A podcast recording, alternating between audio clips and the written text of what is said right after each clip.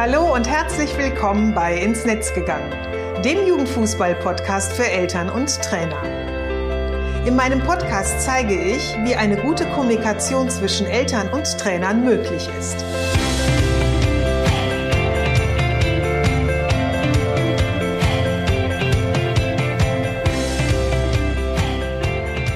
Hallo, ich bin Susanne Amar und ich helfe Trainern und Trainerinnen, eine Kommunikation auf Augenhöhe mit den Eltern ihrer Spieler und Spielerinnen aufzubauen, um ein Team zu werden.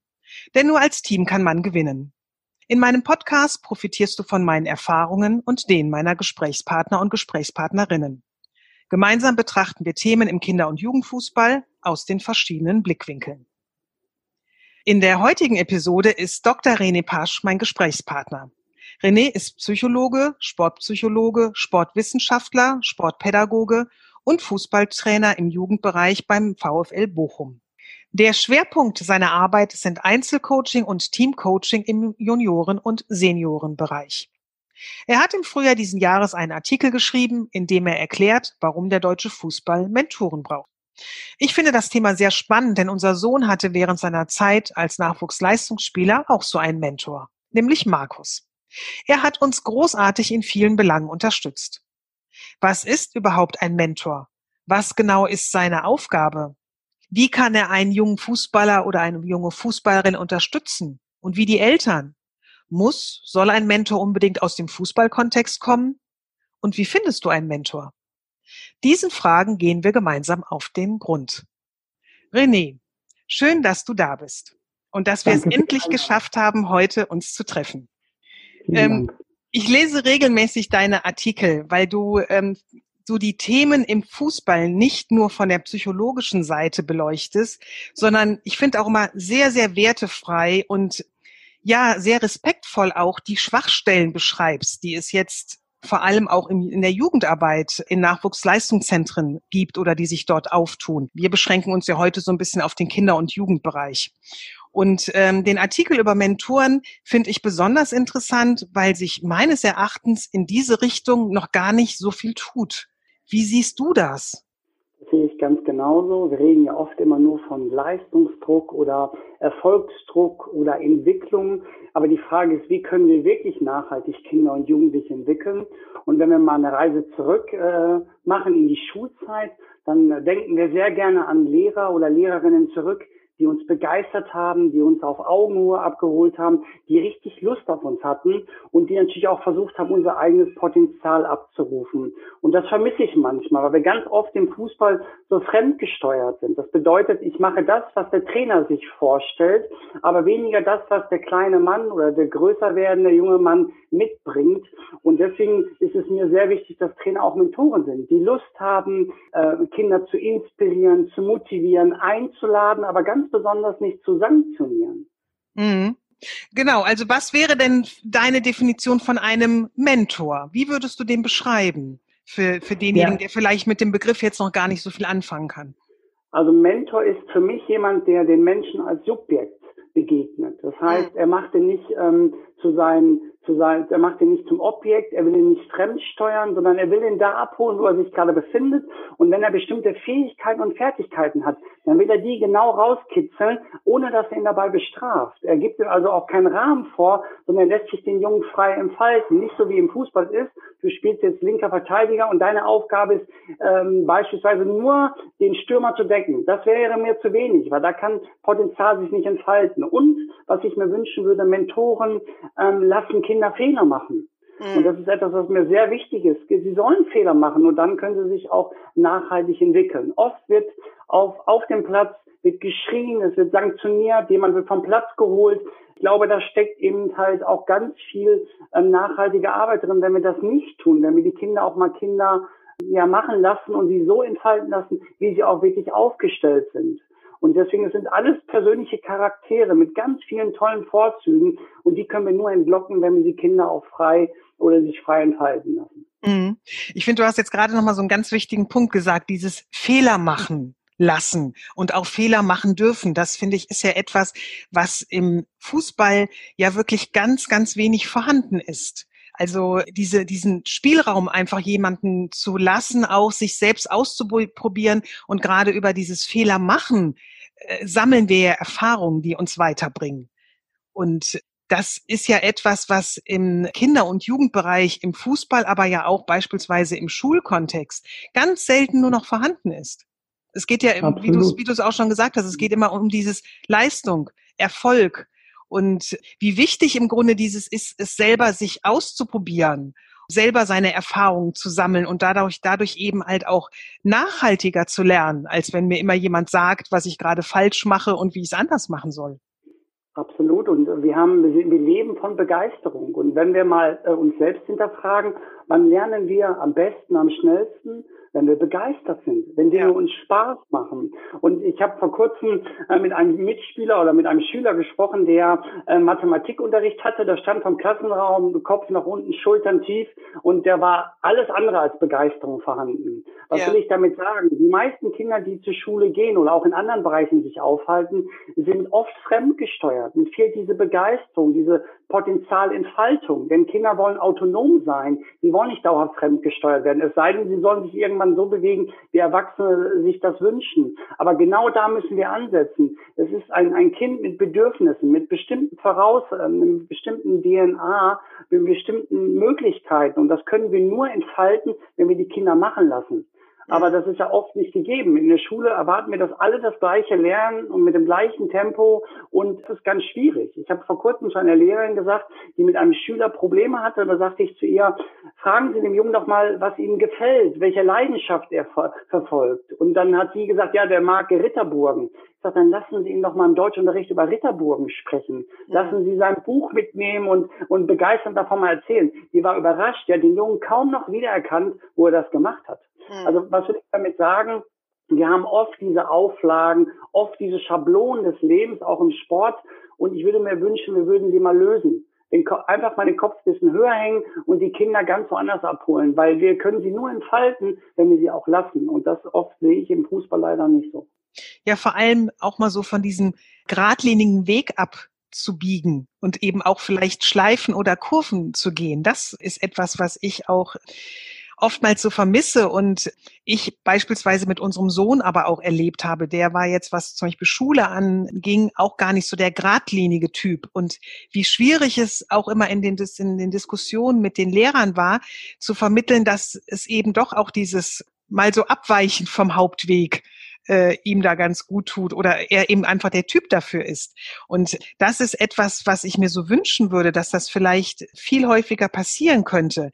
Gleichzeitig kann ich aber auch viele Eltern ein Stück weit verstehen, die auch so ein bisschen ja in Sorge sind oder auch ja, wie soll ich das ausdrücken? Ach, ja, vielleicht so in Sorge sind, mit ihren Kindern andere Wege zu gehen, weil ja die Wirkung oder die Reaktionen aus dem Umfeld ja auch oftmals sehr anstrengend sind, dann auszuhalten oder zu diskutieren oder, oder gegenzuhalten. Das stimmt, aber ich mache die Erfahrung, dass insgeheim oder stillschweigen der Wunsch vieler da ist, dass die Kinder sich genauso entwickeln. Vielleicht ein schönes Beispiel zum, zum Thema Trainer und zum Thema Erfolg.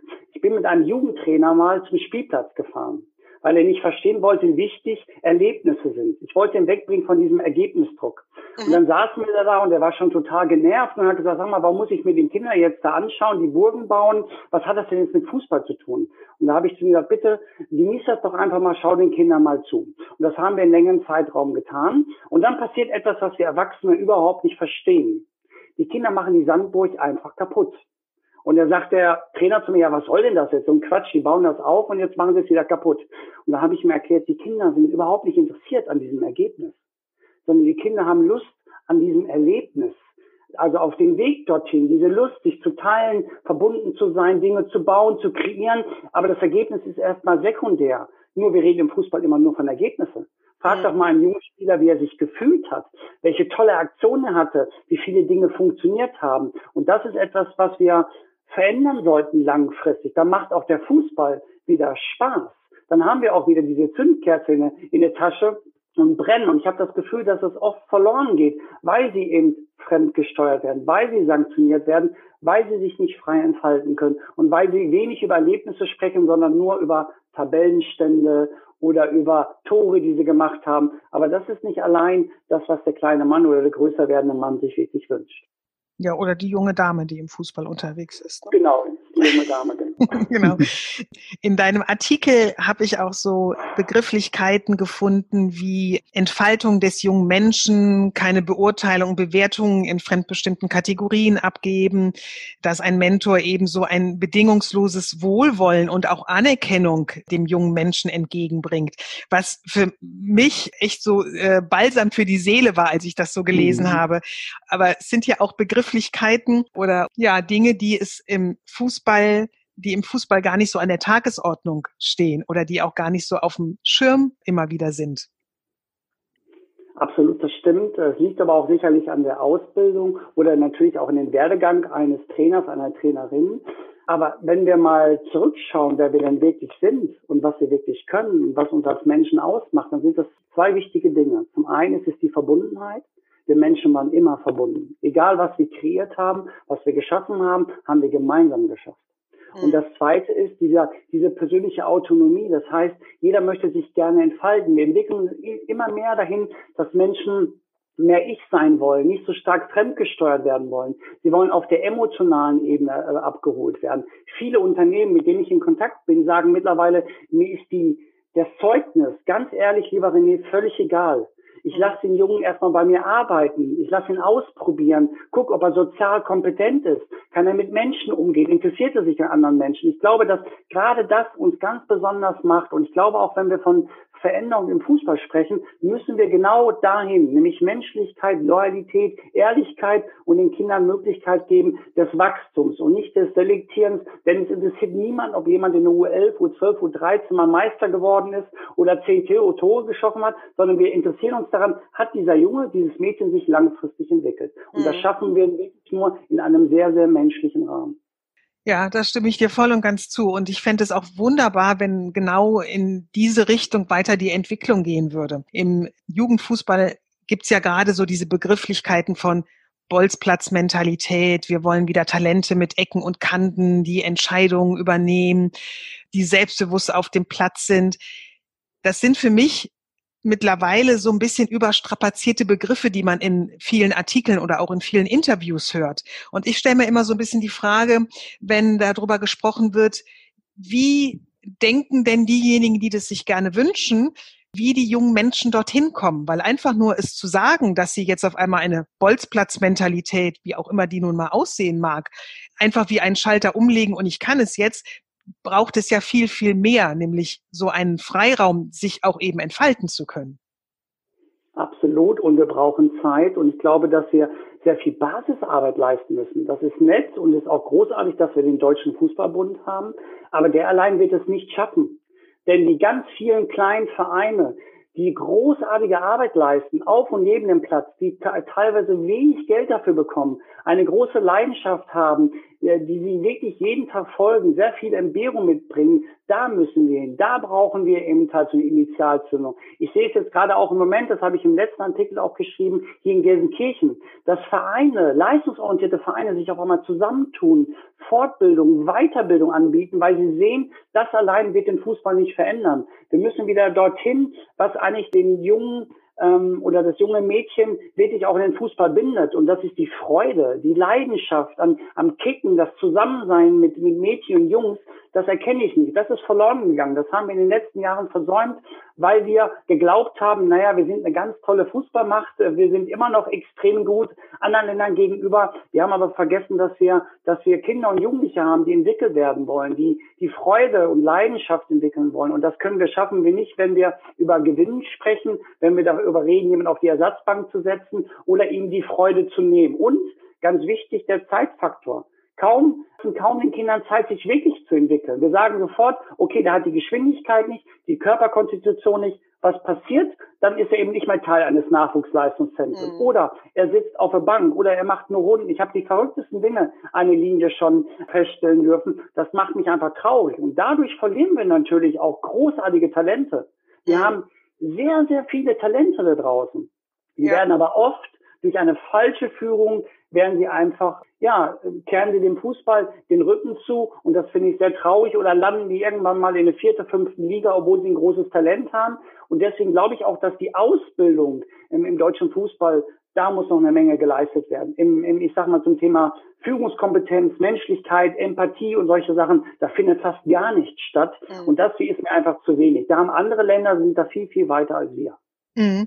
Genau, du hast jetzt gerade schon wichtige Aspekte genannt und das wäre nämlich jetzt auch meine nächste Frage gewesen, dass Trainerausbildung ja einige Themenbereiche ähm, gar nicht innehat, die einfach wichtig sind, wenn ich ein äh, Kinder- oder Jugendtrainer sein möchte. Also ich merke das ja auch immer so, an meiner Arbeit, dass die Elternkommunikation auch nur so am Rande gestreift wird, aber die wenigsten Trainer wirklich wissen, wie sie sich mit Eltern auf einen guten Dialog einlassen können. Und da wäre jetzt nochmal so ein bisschen meine Frage an dich. Was würdest du dir wünschen, was in der Trainerausbildung verändert werden sollte, damit nämlich genau diese ähm, Aspekte auch gelebt werden können, von denen wir hier sprechen? Mhm. Vielleicht erstmal grundsätzlich, dass wir im Bereich von Taktik, von, im Bereich von, von Athletiktraining in vielen Bereichen wirklich an Grenzen gekommen sind. Und dass gerade dieser zwischenmenschliche Zauber, so nenne ich ihn immer gerne, dass da richtig viel Potenzial ruht. Wir wissen noch selbst, wenn jemand wirklich richtig Lust auf dich hat, dich fördert, dich fordert, sehr menschlich mit dir umgeht, dass wir eine Plattform schaffen für Entwicklung, für Potenzialentfaltung.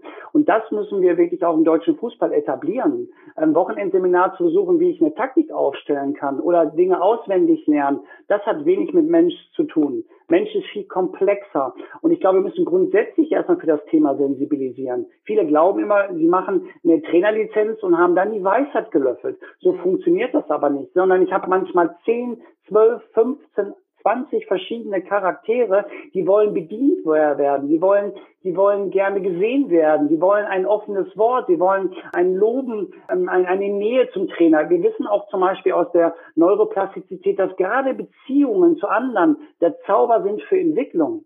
So, wenn ich aber keine Beziehung zu meinem Trainer habe, wenn ich keine Beziehung zu meinem Team habe, wie soll denn sich da Potenzial entfalten? Mhm. Und das ist auch der, vielleicht ein schönes Beispiel zum Thema Kinder. Wir kommen auf die Welt und haben extrem viele tolle Neuronen und synaptische Verbindungen. Und dann passiert was ganz Dramatisches, was vielen Eltern, aber auch Kita und Schule nicht bewusst ist. Und das nennt sich Erziehung.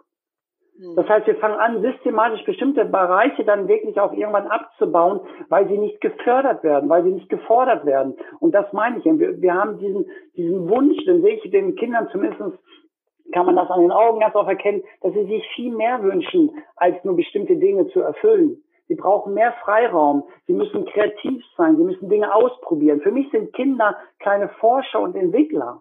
Und das geht im Fußball genauso. Warum kann er nicht ein Zehnjähriger mal selbst das Training gestalten? Warum kann er nicht mal ins Dribbling gehen, ohne dass er angeschrien wird? Warum kann er nicht einfach mal Dinge tun, die er intuitiv gerne tut? Und da glauben wir immer, wir müssen von außen steuern. Und das in, in, so eine Ausbildung zu etablieren, ist sicherlich nicht einfach, ganz besonders wenn es verkrustete Strukturen gibt oder eben dort Leute sitzen, die denken, nur so funktioniert's, ist es sicherlich nicht einfach. Aber ich glaube, dass wir gerade auf dem Weg gerade ganz, ganz viele Vereine und Menschen sind, die sagen, so geht's nicht weiter. Hm. So werden wir auch als Eltern nicht glücklich sein. Denn wenn man liebt, vom ganzen Herzen her, dann möchte man ein Kind in so einem System gar nicht haben. Ich möchte, dass mein Kind aufgefangen wird, wertschätzend behandelt wird, aber auch mich als Eltern, dass man mich mit einbezieht in diesen Prozess. Denn schlussendlich ist nicht der Trainer der Wichtigste, sondern es ist Mama und Papa. Genau. Also das ist auch etwas, da kann ich dir auch zustimmen. Das ist was, was ich auch in meiner Arbeit sehe, dass da mittlerweile eben auch ja ein großes Interesse bei den Vereinen entsteht, sich genau eben halt auch um diese, die Einbeziehen der Eltern, um eine gute Elternkommunikation zu kümmern, weil mittlerweile eben einfach auch gesehen wird, wie wichtig die Eltern sind und dass ohne die Eltern der Kinder- und Jugendfußball in Deutschland auch gar nicht so funktionieren könnte, wie er funktioniert, weil sie eben wirklich viel mit unterstützen und viel mit dabei sind. Und wie du gerade richtig gesagt hast, sie sind schon der erste und auch der wichtigste Ansprechpartner für ihr Kind dieses immer außen vor lassen, wie wir das in der, in der Vergangenheit gemacht haben. Das hat vielleicht früher funktioniert, weil da auch der Fußball noch gar nicht auf so einem hohen Niveau war. Also je nachdem, in welche Vereine man ja auch geht. Und da muss es jetzt nicht unbedingt immer das NLZ sein. Ist das ja fast schon ein Abklatsch des Profifußballs, was da oftmals passiert. Und diese Art von Fußball können junge Menschen gar nicht alleine stemmen. Da braucht es eben die Unterstützung von zu Hause. Ja, und, und dass dann äh, eben diese wichtigen Personen äh, keine, keine Sichtbarkeit erhalten, das ist etwas, wo ich auch merke, das dreht sich gerade und da wird halt eben wirklich mittlerweile immer mehr gesehen, wie wichtig das ist. Und wie du es auch eben beschrieben hast, und es ist ein Prozess, der eben einfach in Gange langsam kommt und der auch einfach Zeit braucht, weil da geht es eben auch ganz viel um dieses Vertrauen und eine Akzeptanz voneinander.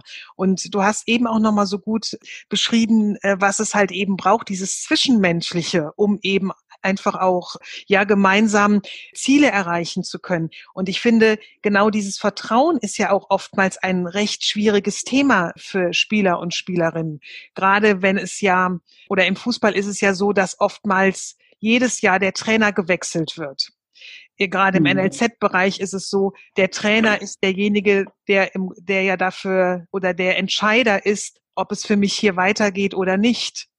Mhm. Und gleichzeitig, also es ist ja auch, finde ich, oftmals so eine, so eine Ambivalenz, die da zutage tritt. Also auf der einen Seite ist der Trainer derjenige, der mit mir hier meine Leidenschaft und meinen Sport auslebt und dem ich ja schon auch vertrauen möchte oder auch vertraue. Auf der anderen Seite, je älter man ja auch wird als junger Mensch, ist einem auch klarer, derjenige ist aber auch äh, der oder er ist auch derjenige, der im Frühjahr, ne, im März, April entscheiden wird, ob es für mich jetzt hier weitergeht oder ob ich mir einen anderen Verein suchen kann. Und das ist ja schon sehr schwierig, da auch diese Vertrauensebene aufzubauen. Und wenn da nicht noch explizit daran gearbeitet wird, ist es halt wirklich so, wie du es beschreibst, dass sie vielleicht auch gar nicht wirklich vorhanden ist. Absolut. Und ich glaube auch, dass man den Trainern zum Teil wirklich nicht böse sein kann. Denn eigentlich würden sie sich das ja auch wünschen. Wer möchte nicht gerne mit Kindern längerfristig arbeiten? Wer möchte nicht gerne Vertrauen aufbauen, äh, Wertschätzung aufbauen und Nähe auch zu den Eltern aufbauen? Aber oft ist ja auch dieser Erfolgsdruck sehr hoch. Vielleicht ein ja. schönes Beispiel aus dem Nachwuchsleistungszentrum, es geht für kleine Vereine ganz genauso. Da gab es eine Gruppe und da hat man ständig reingeschrieben, wie toll man doch wieder 5-1 gewonnen hat oder 8-1 gewonnen hat oder 10-1 gewonnen hat und welcher Tabellenstand jetzt gerade aktuell vorhanden ist. Und da habe ich nur gefragt, könnt ihr bitte mal schreiben, was die den Kindern so einen Spaß gemacht hat heute, was sie so mhm. erlebt haben.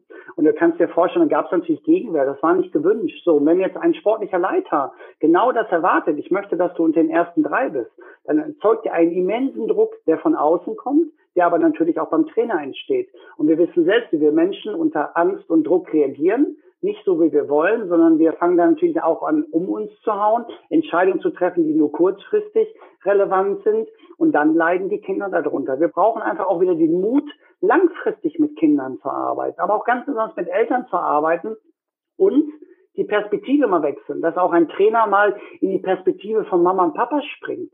Eltern sind doch nicht grundsätzlich nur schlimm und lästern nur neben dem Platz, sondern sie wollen ja einfach gehört werden und sie wollen auch gerne ernst genommen werden. Und da wünsche ich mir einfach auch einfach mal so ein bisschen spiegeln, einfach mal in die Situation der Eltern springen. Ich glaube, da kann man schon viele Knoten lösen. Ich bin immer wieder überrascht, wie man mit solchen einfachen Techniken Eltern auch erreichen kann, die auf einmal sich ganz anders neben dem Platz verhalten. Absolut. Also äh, Perspektivwechsel ist eins meiner liebsten Tools, die ich in meinen Workshops auch immer nutze. Und gerade halt auch in der Arbeit mit Trainern und Trainerinnen. Und es ist dann oftmals auch, das kriege ich auch dann immer gespiegelt, dieses Aha-Erlebnis, weil dann nämlich sich auf einmal eine Welt, eine Gefühlswelt auch auftut, die ihnen bis dahin gar nicht so bekannt war, weil sie sie eben gar nicht kannten damit eben halt auch oftmals eine Veränderung dann eben in, äh, im, im Zusammenkommen mit den Eltern dann stattfindet und man sich ganz anders begegnet und eine ganz andere Ebene aufbauen kann. Absolut und vor allen Dingen auch den Eltern mal die Möglichkeit zu geben, jetzt bist du mal Trainer. Fühl mal nach, wie das genau. ist. Du hast so tolle Kinder vor dir und du musst jetzt die Entscheidung treffen, spielt er, spielt er nicht, wechsle ich ihn ein, wechsle ich nicht ein. Wie kann ich alle eben entsprechend erreichen und auch allen gerecht werden? Und das ist fast unmöglich. Aber mit einer guten Kommunikation, mit einer offenen, ehrlichen Kommunikation auf allen Ebenen kann man bei den Eltern richtig viel erreichen. Und wenn man die Eltern erstmal auf, auf der Seite hat, dann kann man einfach noch viel mehr schaffen, weil dann kriegt man auch diesen Vertrauensvorschuss.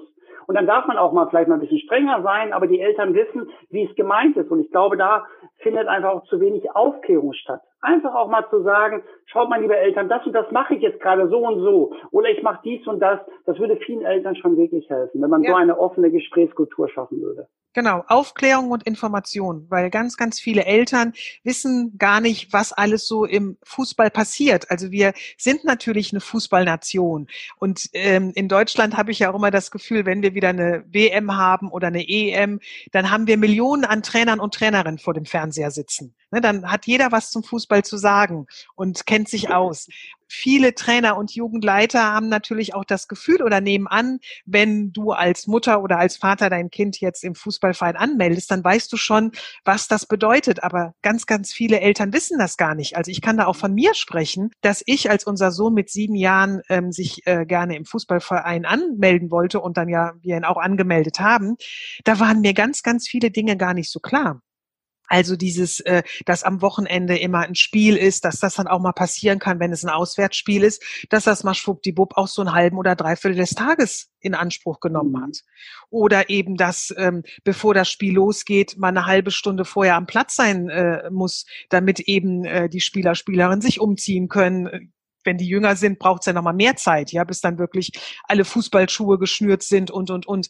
Und das waren aber auch so Dinge, wo ich am Anfang immer dachte, der Trainer, der will mich echt ärgern, dass wir jetzt auch noch früher kommen müssen. Es war sowieso schon immer so eine Hetze, ja. Ähm, mhm. Bis er das dann irgendwann mal nach einem Jahr mal auf einem Elternabend erklärt hat, so, ne, warum das wichtig ist. Und da ist, dachte ich auch so, warum nicht sofort von Anfang an? Jetzt kann ich dich natürlich viel besser verstehen und weiß auch, warum das jetzt mhm. wichtig mhm. ist. Also ich finde immer dieses, Informationen mitteilen und das Warum erklären. Das würde so viel erleichtern, beiden Seiten. Und es wäre für beide Seiten, also Trainer, Verein genauso wie für die Eltern, viel entspannter, sich da eben auszutauschen und auch sich klar darüber zu werden und den anderen zu informieren, was leiste ich hier alles? damit dein Sohn, deine Tochter Fußball spielen kann oder damit dein Spieler, deine Spielerin pünktlich auf dem Platz stehen kann. Absolut. Ich glaube auch die große Schwierigkeit ist, dass die, dass die Trainer das eigentlich grundsätzlich wollen, dass sie zum einen die Zeit nicht bekommen und zum anderen ist es oft auch so, dass man sagt, ach komm, nimm die Eltern nicht mit ins Boot, das wird zu anstrengend, ähm, das wird zu nervig. Also auch da müssen wir sicherlich ein paar Denkstrukturen, festgefahrene Denkstrukturen lösen. So ist es gar nicht. Man muss immer daran denken, dass das ist eben die Problematik, wenn man ein junger Trainer ist und keine Eltern hat. Ich habe jetzt selbst fünf Kinder. Natürlich gucke ich ganz anders auf andere Kinder. Natürlich habe ich ein ganz anderes Gefühl für die Kinder, wenn ich die da draußen betreue. Das fehlt manchmal. Das muss man den jungen Trainern auch mal so ein bisschen mitgeben, dass eine liebende Mutter, liebender Vater eben halt sehr behütet äh, um das Kind herum äh, ist, möchte, dass das Kind glücklich ist und nicht traurig ist. Das, das weiß ein Trainer oft gar, äh, oft gar nicht, was da alles so hintersteckt. Und natürlich reagieren dann auch Eltern emotional. Aber wenn man genau das macht, was du sagst, frühzeitig sprechen, miteinander sprechen, viel informieren, auch erklären, dann glaube ich, dass wir alle eine sehr gute Ebene finden kann oder können, ganz besonders mit den Eltern. Hm. Ja, und ich finde auch nochmal gerade deinen Aspekt mit den jungen Trainern, das finde ich auch ganz, ganz wichtig. Also mir tun sie oftmals auch sehr, sehr leid, die jungen Trainer und Trainerinnen, denen eben noch diese Lebenserfahrung fehlt. Also du hast es gerade beschrieben, du hast fünf Kinder, ich habe zwei Kinder. Da geht man, hat man, und wir sind auch schon älter, ne? also da haben wir eine mhm. ganz andere Lebenserfahrung, die wir mitbringen und können uns vielleicht dadurch, dass wir auch eigene Kinder haben, in bestimmte Situationen ganz anders reinversetzen. Das konnte ich aber auch nicht mit Mitte 20 ohne Kinder und diesen Erfahrungsschatz drumherum. Und ich finde, ähm, das ist auch etwas, wo junge Trainer auch so alleine gelassen werden und sich dann beschwert wird, das und das klappt mit denen nicht so gut. Wie soll das klappen, wenn man diese Erfahrung noch nicht hat? Wenn ich noch nicht den Führerschein gemacht habe, dann kann ich auch noch kein Auto fahren. Hm, absolut. Man braucht natürlich auch Erfahrung. Aber ich glaube, das ist ganz oft auch eben von oben gewünscht. Wir haben natürlich auch so ein, nicht nur bei den Spielern eine, eine natürliche Auslese, wenn man das so beschreiben möchte, sondern auch bei den Trainern. Und die haben Angst, ihren Job zu verlieren, ihre, auch wenn es nur ein teilweise Nebenjob ist. Aber sie sehen ja alle eine große Karriere ähm, im Fußball. Jeder, der dort Trainer ist, der will irgendwann mal mehr und auch mehr Verantwortung übernehmen und auch Geld verdienen. Aber ich glaube, dass genau diesen Druck zu nehmen, da steckt ganz viel Potenzial drin. Ich würde mir wünschen, wir würden allen Beteiligten, den Eltern, den Kindern, dem Trainer, dem Co-Trainer sehr viel Zeit geben, sich entwickeln zu dürfen. Und wir gucken mal nicht auf Ergebnisse, sondern wir gucken mal, welchen Rahmen wir schaffen können, dass sich Kinder, aber auch ganz besonders Erwachsene richtig toll entwickeln können. Und wir können so toll voneinander profitieren, wenn wir mal endlich aufeinander zugehen würden. Ja, ja, absolut. Das stimmt. Also so diese Hierarchie von oben, ne? Also so der, der, äh, wie man ja so schön dieses Sprichwort kennt, der Fisch stinkt vom Kopfe aus. Mm, absolut, das stimmt. Es ist wirklich ein super spannendes, komplexes Feld und da geht es auch gar nicht, glaube ich, das wollen wir beide nicht. Es geht gar nicht darum, irgendetwas schlecht zu machen. Wir suchen wirklich konkret nach Lösungen. Ähm, mir ist es auch wichtig, ähm, nochmal zu sagen, dass, dass da ganz viel Potenzial auch brach liegt und ich glaube, dass jeder sein Bestes gibt. Aber ich würde mir wünschen, wir würden endlich mal die Brille absetzen und einfach mal ein bisschen größer denken und ein bisschen weiter schauen. Also diese festgefahrenen Strukturen überall einfach mal lösen und Menschen mal kreativ sein lassen. Nicht nur ähm, fremdgesteuert oder vorgegeben vom DFB, sondern die Vereine an sich, allein wenn man schaut, die ganzen kulturellen Unterschiede, die Orte ganz unterschiedlich aufgestellt. Ich glaube, wenn wir sie mal machen lassen würden, was da für ein Potenzial entfaltet wird, da würde wahrscheinlich der Deutsche Fußballbund sich stark wundern, was da alles noch so möglich ist. Ja, das glaube ich auch. Das glaube ich auch. Wenn jetzt ein Trainer, eine Trainerin zuhört, was würdest du ihr oder ihm konkret empfehlen, um ja quasi diese Mentorenrolle, so wie du sie bisher beschrieben hast, einnehmen zu können? Mhm. Ich würde mir von Herzen wünschen, dass wir die Kinder einladen, dass wir sie inspirieren, dass wir sie motivieren, ähm, Dinge einfach zu machen, ohne dass sie Angst haben vor Fehlern. Eine positive Fehlerkultur ist sicherlich ein ganz, ganz entscheidendes Wort. Lass die Kinder dribbeln. Lass sie einfach mal einen falschen Einwurf machen. Lass sie einfach mal bestimmte Dinge verkehrt machen. Nur so lernen sie. Und selbst sich auch mal hinterfragen, wie habe ich denn gelernt als Trainer? Ich habe doch gelernt durch Erfahrung, durch Fehler, die ich selbst gemacht habe. Und wann habe ich am meisten gelernt? Wenn ich begeistert war, wenn der Trainer oder die Trainerin richtig Lust auf mich hat, dann habe ich mich wirklich entfaltet. Dann war ich mutig. Also diesen Mut zu haben, zu sagen, ich schaue mal nicht auf Ergebnisse. Ich schaue mal nicht darauf, dass der Beste gerade spielt, sondern ich schaue darauf, dass alle zum Zuge kommen, dass alle die Chance haben, sich zu zeigen und sich zu entwickeln. Und was, glaube ich, ein wichtiger Punkt ist, wir sollten endlich den Gegenüber als Subjekt wahrnehmen, als eine einzigartige Persönlichkeit.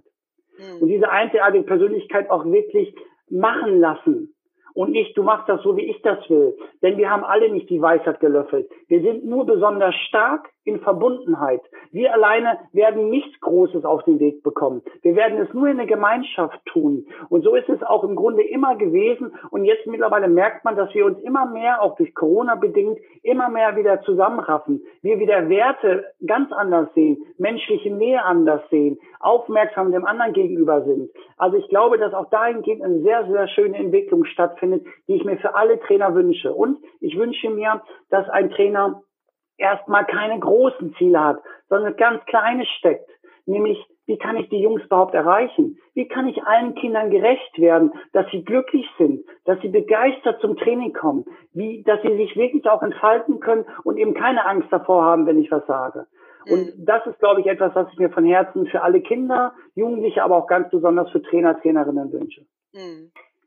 Also man äh, spürt es zum Teil, manchmal, Entschuldigung, ja, sagen, aber nee, man, man spürt das mittlerweile auch, dass, dass die Menschen sich anfangen zu reiben. Man merkt auch einfach, dass man so, halt, stopp, das will ich jetzt aber nicht mehr. Wo bin ich denn jetzt da als Mensch? Was mhm. passiert denn jetzt gerade mit mir? Immer, ähm, wenn wir in Beratung sind mit älter werdenden Menschen, höre ich immer diesen Satz, hier hätte ich mal. Aber warum habe ich denn nicht? Ich habe mhm. doch nur dieses eine wunderbare Leben. Und ich glaube, dass wir dieses wunderbare Leben ganz anders leben könnten, wenn wir es schaffen würden, aufeinander zuzugehen. Und auch im Fußball aufeinander zuzugehen. Und es gibt nicht das NLZ oder der kleine Verein. Es gibt nur tolle Menschen. Und diese tollen Menschen, wenn die sich zusammentun würden, dann können wir auch wieder Großartiges zusammen auf den Weg bringen. Mhm. Ja, das stimmt. Wir haben jetzt im Grunde so ein bisschen darüber ja gesprochen, was, wie der Trainer Mentor werden kann oder die Trainerin. Ähm, unser Sohn, das habe ich am Anfang jetzt schon gesagt, ähm, hatte auch einen Mentor, das war Markus. Markus war jetzt nicht sein Trainer, er war selber früher Fußballspieler, war dann lange Zeit eben Trainer in einem NLZ und kam eigentlich so ein bisschen durch den Zufall zu uns, weil er ein Arbeitskollege meines Mannes ist und Joshua und er sich von Anfang an sehr gut verstanden haben.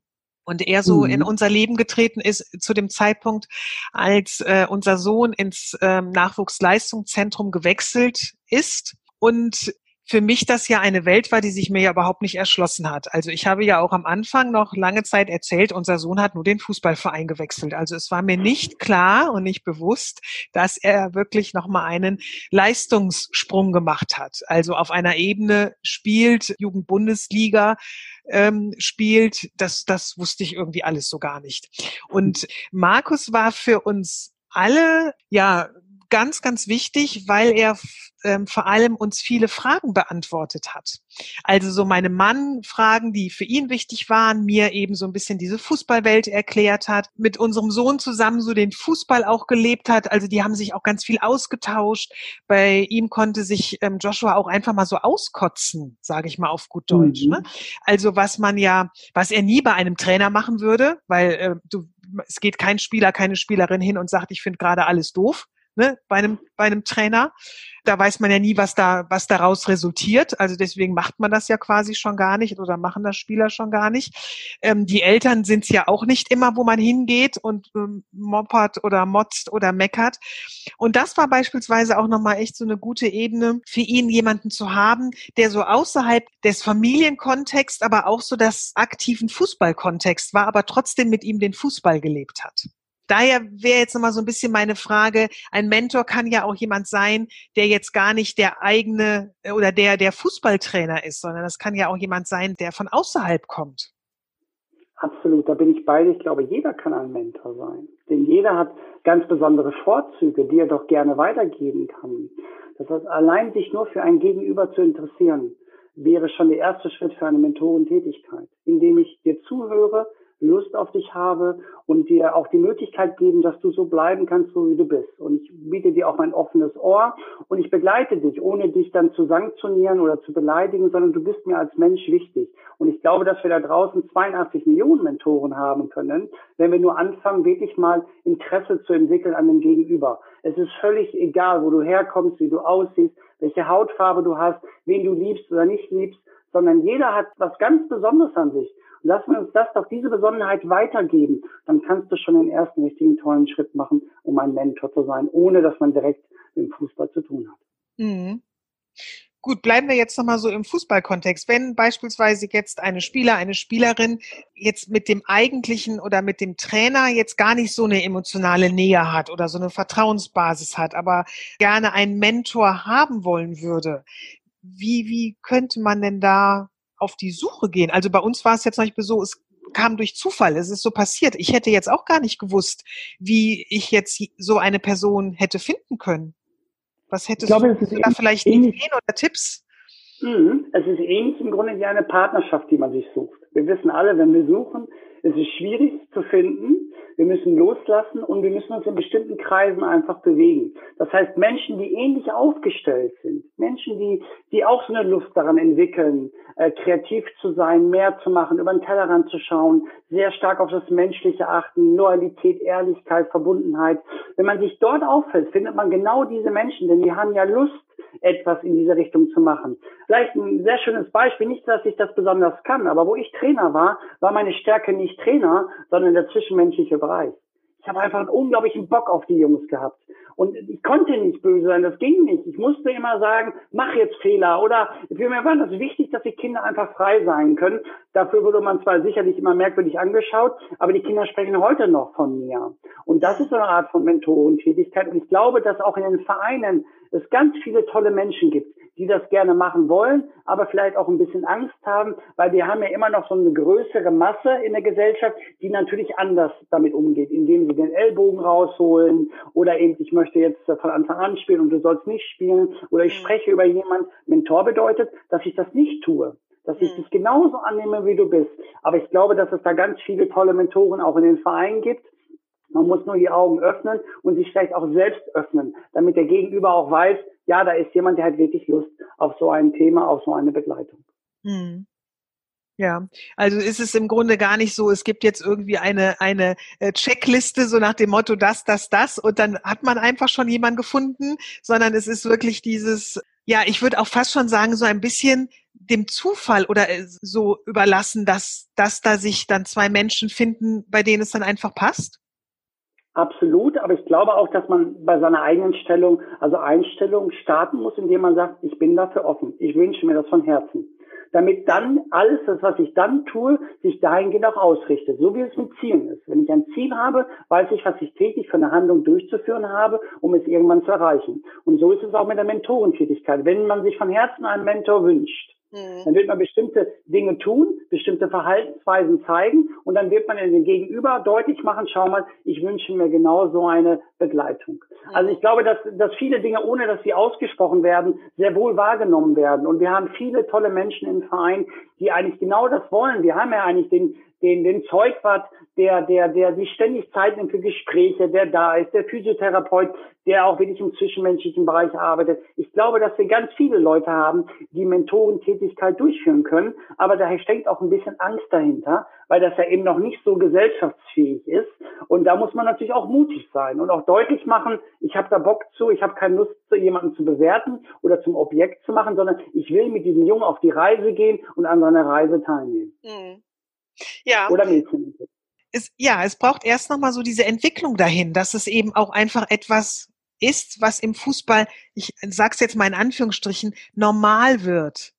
Nämlich dann hat es ja auch diese Akzeptanz so dass mhm. dass dann eben auch ähm, beispielsweise wenn wenn Eltern sagen sie hätten gerne ähm, einen Mentor für ihren Sohn oder für ihre Tochter weil sie selber irgendwie sich mit dem Fußball gar nicht auskennen also war es ja auch so ein bisschen bei uns der Punkt dass wir gesagt haben es würde da einfach wahnsinnig unserem Sohn helfen wenn er jemanden hätte mit dem er auf Augenhöhe über den Fußball auch sprechen könnte oder sein seine Gedanken die er dazu hat und seine seinen Spaß seinen Frust seine Lust wie auch immer mit äh, ihm halt auch teilen kann auf so einer fachlichen Ebene was mit meinem Mann und mir eben überhaupt nicht möglich war, mhm. dass man als Elternteil ja eben diese Hürde überspringt und sagt, ich hätte das ganz gerne, unabhängig davon, ob das jetzt schon etabliert ist oder nicht.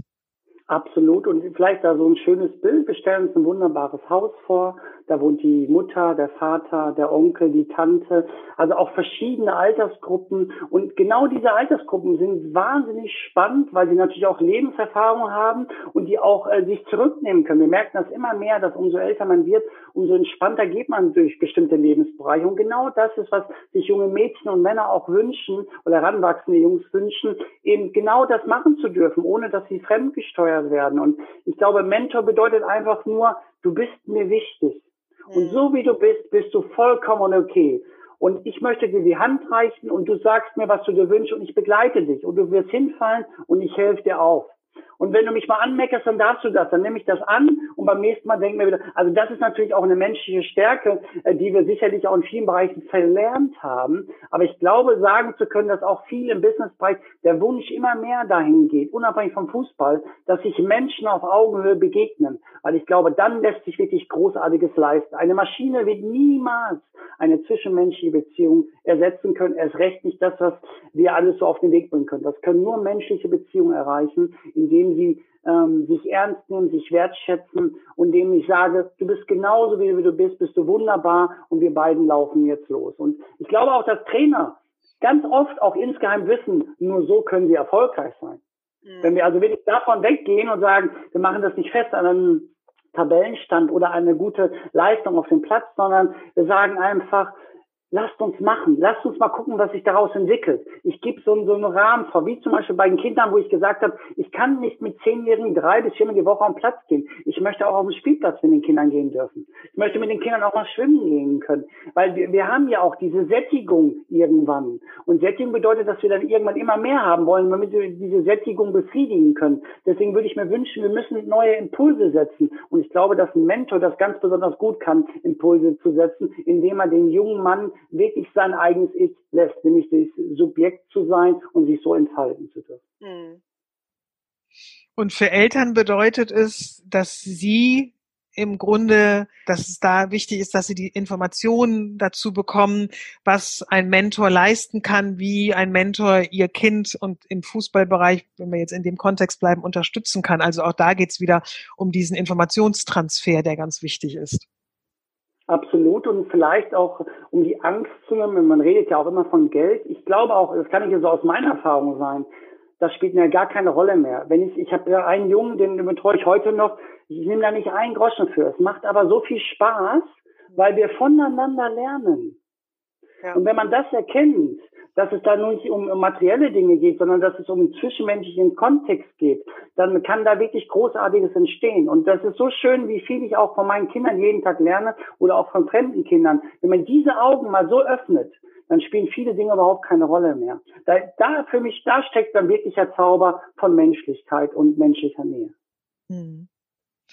René, das ist jetzt ein total schönes Schlusswort gewesen und ich finde, du hast wirklich diesen, dieses Thema Mentor so toll erklärt und auch aus den verschiedenen Blickwinkeln jetzt äh, erklärt, was das so für den Trainer bedeutet, was es aber auch für den Spieler bedeutet oder eben halt auch so für Eltern und wo sich noch etwas verändern sollte und ähm, ja, welche Wege wir uns beide ja auch so ein bisschen erhoffen, die wir jetzt gehen werden ähm, oder die der Fußball auch eben gehen wird ja, ich, ich würde jetzt äh, einfach mich ganz, ganz herzlich bei dir bedanken wollen für dieses ganz, ganz tolle Gespräch, was mir wahnsinnig viel Spaß gemacht hat und ja eben auch ein Thema ist, was mir wirklich auch sehr am Herzen liegt. Ich hoffe und wünsche mir, dass es diese Akzeptanz gibt für den Bereich Mentor, dass sich jeder auch so ein Stück weit als Mentor eben sieht. Das fand ich eben auch so ein schönes Bild, was du ähm, gezeichnet hast.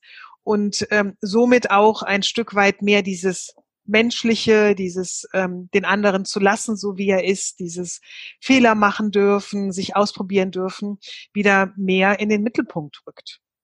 Absolut. Ich danke dir von Herzen. Ich äh, verfolge deine deinen Lebensweg ja auch so ein bisschen, zumindest den beruflichen. Und ich finde das großartig, was du da leistest. Mach bitte genauso weiter. Ich glaube, dass Eltern sich das schon lange gewünscht haben, dass jemand wirklich mal in diesem Bereich eine Hilfestellung bietet. Das machst du toll. Im Übrigen, ich lese deine Artikel auch und höre Podcasts und habe dein Buch auch gelesen. Das meine ich, wir lernen einfach voneinander. Das geht gar nicht darum, dass irgendjemand das Wissen bunkert, sondern ich glaube, wenn wir uns verbinden, können wir viel mehr schaffen. Und ich glaube, Susanne, dass dein Beitrag, unser Beitrag ein ganz wichtiger sein wird und dass es ganz vielen Eltern so geht, aber auch Trainern, die sich von Herzen wünschen, in diese Richtung arbeiten zu dürfen. Hm, genau. Und es ist ja nicht umsonst ein Mannschaftssport. Ne? Und eben in einer Mannschaft kann man nur gemeinsam ein gutes Ziel erreichen, wie auch immer das dann definiert ist. Also ne, nur als Team kann man gewinnen.